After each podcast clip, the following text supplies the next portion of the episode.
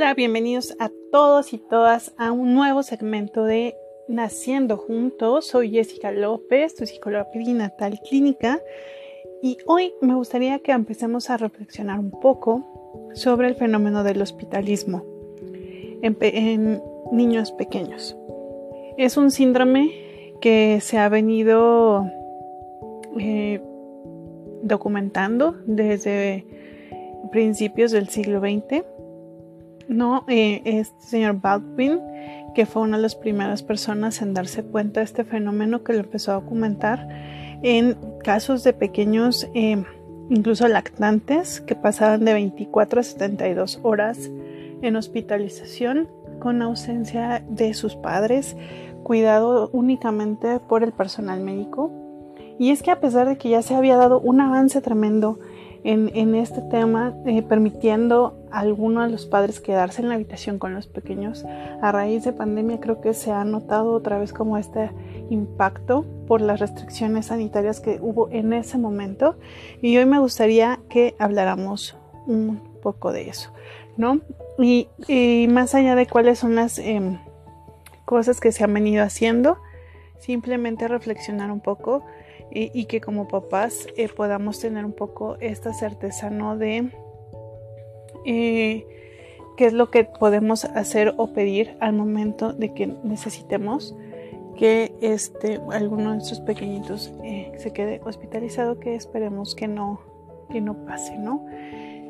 Y bueno, la reflexión me gustaría empezarla con un pequeño relato que viene en este libro de eh, Level Beach, que es eh, sobre justamente patología de los lactantes o los bebés en temas emocionales y el hospitalismo es una de las cosas que puede generar este tipo de psicopatologías, ¿no?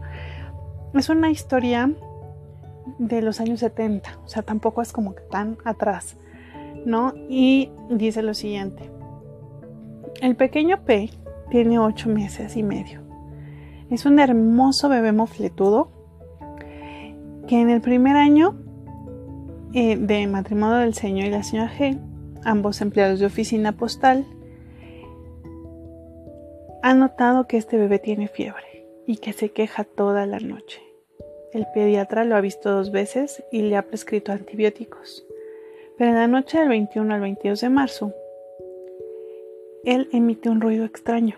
Despierta eh, la mamá a su marido y deciden ir al servicio de urgencias del hospital. Llegan en 10 minutos. Cuando el intento de guardia escucha desde lejos el sonido agudo que emite el bebé, se precipita y hace preparar una jeringa. Le pone una inyección y dice a los padres que no es grave. Se trata de una laringitis estridulosa. Hay que aplicar rápidamente el tratamiento adecuado, hospitalizarlo y ponerlo en una atmósfera húmeda. Busca y encuentra una cama en el hospital y le dice al señor y a la señora G que él hará las prescripciones que regresarán y que regresará a ver a Pedro en una o dos horas. Que ellos pueden irse a casa. El señor y la señora G expresan su deseo de quedarse toda la noche junto al pequeño. La respuesta es evasiva. Eso lo verán ustedes con las enfermeras arriba. Allá arriba, en el tercer piso de un edificio impresionante. Un asistente los acompaña y transmite a una enfermera la prescripción del pequeño y se va, sin un saludo ni una presentación. La enfermera toma al pequeño P en sus manos y desaparece tras una puerta que ostenta la inscripción prohibido el paso a toda persona extraña al servicio. El señor y la señora G se quedan ahí, petrificados, sin decir una palabra un poco más tarde, un cuarto de hora, una hora, no lo saben. La enfermera regresa con la ropa del pequeño P eh, en una bolsa. Se la da a los padres y les dicen que regresen al día siguiente a las 11 para ver a los médicos. A todas sus preguntas no hay respuesta. ¿Podemos quedarnos? ¿Podemos darle un beso? ¿Podemos verlo antes de irnos? ¿Podemos decirle que nos vamos a casa y que regresaremos mañana? Nunca nos hemos separado. La única respuesta es, ¿usted cree que eso es lo único que tengo que hacer? La señora G retiene sus lágrimas y estallará al descender las escaleras. Obviamente esa noche no duermen. Esa noche telefonean al trabajo para informar que no podrán ir en la mañana. Llegan 10.45 al corredor que termina en la puerta que prohíbe la entrada. Hay mucho personal, médicos, enfermeras, etc. Pero nadie parece verlos. La señora G inicia con una frase. ¿Se puede? Inmediatamente le replican, todavía no son las 11. No hay sillas, no hay sala de espera. Están ahí de pie, molestos, sintiendo que molestan. Y a las 11.15 alguien se dirige a ellos. ¿Ustedes son los padres de P? Yo soy el interno. No dice cómo se llama. Tiene una laringitis estridulosa muy mejorada por el tratamiento. Está fuera de peligro Podrá salir cuando su, fiebre haya descendido. El señor y la señora G piden verlo. La respuesta es, la visita son a las 13.30 horas. Cuando regresan hay fila de espera, que llega hasta la mitad de la escalera. A las 13.30 avanzan y son dirigidos, luego de dar el nombre del niño a la izquierda de la puerta prohibida. Se encuentran en el corredor exterior, que da al patio, y a una hilera de cuartos encuentran al pequeño B, que al verlos grita y extiende los brazos para que lo carguen. Los separa un cristal. Se sienten desarmados, impotentes, culpables, muy infelices. Su bebé enfermo, con fiebre y sofocado, ¿no tendría necesidad de ellos? ¿De sus brazos? ¿De su amor? Es una historia que cuando yo la leí por primera vez Mm, me dolió, por decirlo menos. Y es esta impotencia que muchas veces las instituciones de salud vemos todos los días. Pides explicaciones, pides informes, pides soluciones y pocas veces te lo dan. Y no es solamente esta sensación de impotencia que tienes como mamá o como papá al no poder hacer algo por ese pequeñito, sino que también es como esta necesidad que tiene el niño de estar contigo y el no poder hacerlo. El, que tal vez dentro de esto, pues algo en, su corazón, algo en, en, su interior, pues empieza a romperse de alguna forma porque él no entiende por qué no puedes cargarlo, porque él no entiende por qué no está cerca, porque no puedes sentirte o porque no quieres en su cabeza cargarlo, ¿no? Eso es. Esto es algo que lo podemos añadir a esta parte de lo que hemos hablado en algún momento anterior, que puede llegar a afectar de alguna forma, aunque sea por un momento, el vínculo, el vínculo temprano, aquel del que el Volvi nos habla constantemente. Cuando un pequeñito está en, este tema del hospitalismo, que es un síndrome eh, descrito por Spitz, eh, que él nota en niños que son em, de alguna forma separados por mucho tiempo de sus padres.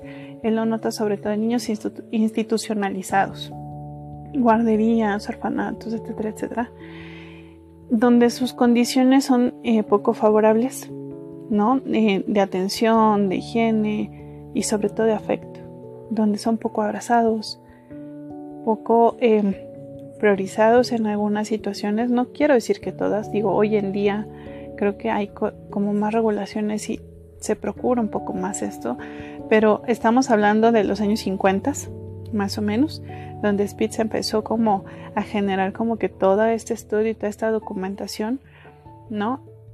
Y se dio cuenta de que pues hay señales que nos dan eh, como esa luz, esa luz roja de que hay un niño con hospitalismo, así, así lo llaman, ¿no?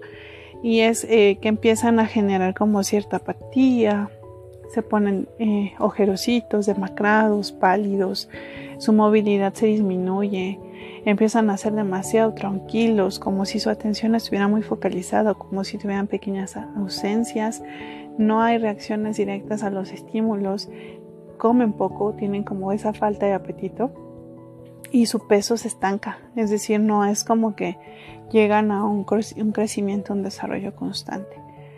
Evacúan constantemente y tienen como perturbaciones del sueño donde no, es, donde no tienen como un hábito establecido, ¿no? Pueden llorar muy frecuentemente durante la noche o dormir muy poco o dormir demasiado.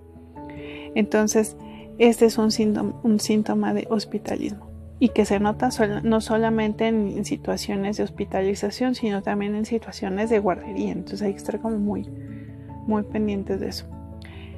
Son síntomas donde eh, se puede generar eh, eh, desde el inicio una atmósfera desfavorable para el tema de la recuperación. Si hablamos de que el estado de ánimo influye directamente en la recuperación de un paciente en general en temas de salud. Imagínense un bebé con este síndrome de hospitalización que se parece mucho a una depresión, ¿no? Y ya en algún momento les voy a hablar de, la depresión en lactantes, pero se parece mucho a una depresión. Entonces, esto puede retrasar constantemente, o retrasar de manera importante, mejor dicho, em, la recuperación de un pequeñito estando en estado de hospitalización. Entonces, esto es importante. A raíz de estos trabajos, en varios países se ha tomado en cuenta la necesidad de que el niño esté constantemente en manos, por lo menos, de uno de sus padres dentro del hospital. Que haya eh, un, tiempo libre para estar con ellos, que no haya restricción en cuanto a las visitas, que em, les permitan a las mamás estar cerca de ellos constantemente, que los puedan cargar bajo ciertos eh, cuidados específicos dependiendo de las necesidades de cuidado del pequeñito, que permanezcan con ellos para que ellos puedan sentir la cercanía, puedan sentir el cuidado y puedan sentir ese amor, porque de esa manera incluso facilita mucho el tratamiento y por lo tanto evita todos los riesgos asociados con lo que es este, la separación, que es lo que les mencionaba con respecto al síndrome de hospitalización, ¿no? Eh, o hospitalismo, mejor dicho. Entonces, hay muchas cosas que se han venido haciendo, ¿no? Sobre todo en países como Inglaterra y en Francia, ¿no? Donde se reconocen como que todas estas necesidades y entonces se, presta en conjunto, ¿no? Que la parte, los padres puedan mantenerse dentro de los hospitales. Desafortunadamente hay situaciones fuera de nuestro control que empiezan a generar nuevamente estas cosas, como ahora en pandemia que se vio como que esta restricción constante. Pero ahora que las cosas están un poco más normalizadas, habría que retomar un poco todas las, eh, las condiciones de humanización en, los hospitales para los pequeñitos, ¿no? el normalizar el juego, el normalizar las visitas, el no tener restricciones, el permitirles el contacto con sus padres. Y esto es lo que permitiría de alguna forma empezar a generar una, una prevención en ese sentido, ¿no? Entonces, esto es importante. Yo sé que pocas veces reflexionamos al respecto y esto es parte del desarrollo, porque al final a veces hay pequeñitos que se ven en la necesidad por condiciones eh, congénitas de estar constantemente en situación de hospitalización o por alguna complicación, alguna enfermedad eh, respiratoria, ¿no? que tengan que estar un par de días en hospitalización, incluso lactantes que por cualquier situación, ¿no? Este, sea necesario, ¿no? Por algún tema eh, de alguna pequeña cirugía, algún tema de, de, una enfermedad crónica o hereditaria que se le detecte en ese tiempo y que es parte de, lo que los papás tendrían que ir conociendo.